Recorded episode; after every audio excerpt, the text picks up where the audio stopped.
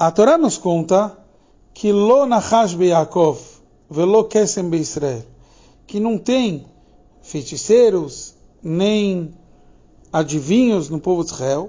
Kaet Yeamer le Yaakov, agora, ou talvez no futuro, como a gente vai ver a explicação no Rashi, vai ser dito para o povo de Israel, o Lei Israel, Ma Pa'alkel, o que Deus ele fez, como Deus agiu.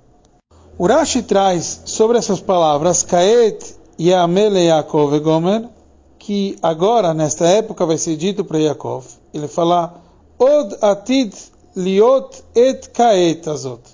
Vai ter um momento que nem é esse momento.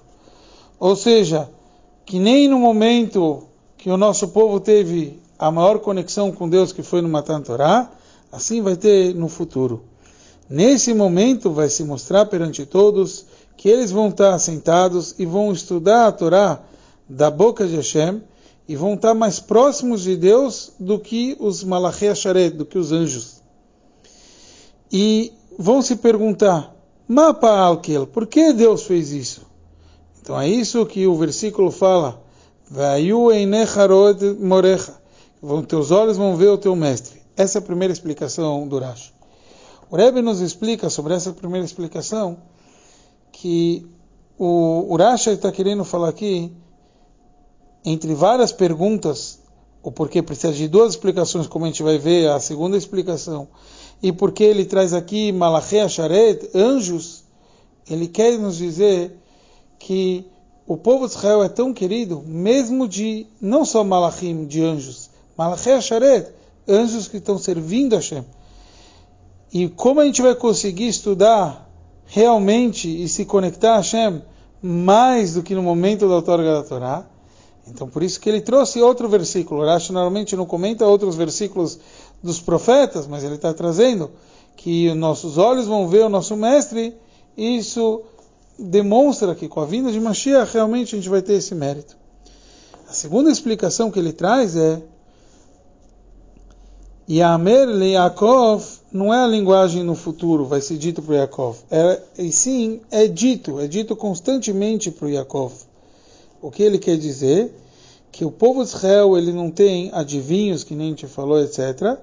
E por isso o povo de Israel ele causou em Akadosh Baruch em Deus que todos os decretos que tem lá em cima e a gente não tem esses adivinhos, a gente tem profetas e a gente tem Urim Vetumim e ele termina dizendo que um Kelus não explicou e traduziu assim. O Rebbe analisa de várias formas esse Rashi, e de uma forma bem resumida, essa segunda explicação, o Rebbe fala o seguinte: você vai falar que tá bom, no futuro esse povo vai ter um grande mérito, vai poder estudar da boca de Hashem mais do que anjos, mas no presente, será que o Bilam podia amaldiçoar? E o Bilam sempre está querendo explicar o porquê ele não consegue amaldiçoar esse povo, mesmo que Balá contratou ele para isso. E a resposta que ele dá é que esse povo hoje é um povo com os, todos os méritos possíveis. Porque esse é um povo que não tem adivinhos, etc. Mesmo assim, Hashem revela um, decretos que o Bilam quer trazer através dos profetas para anular tudo isso.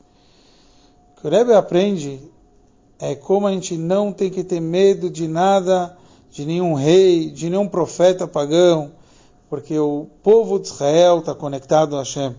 E Hashem ama nosso povo e quer tudo de bom e do melhor para o nosso povo, que seja com a vinda de Mashiach em breve, se Deus quiser.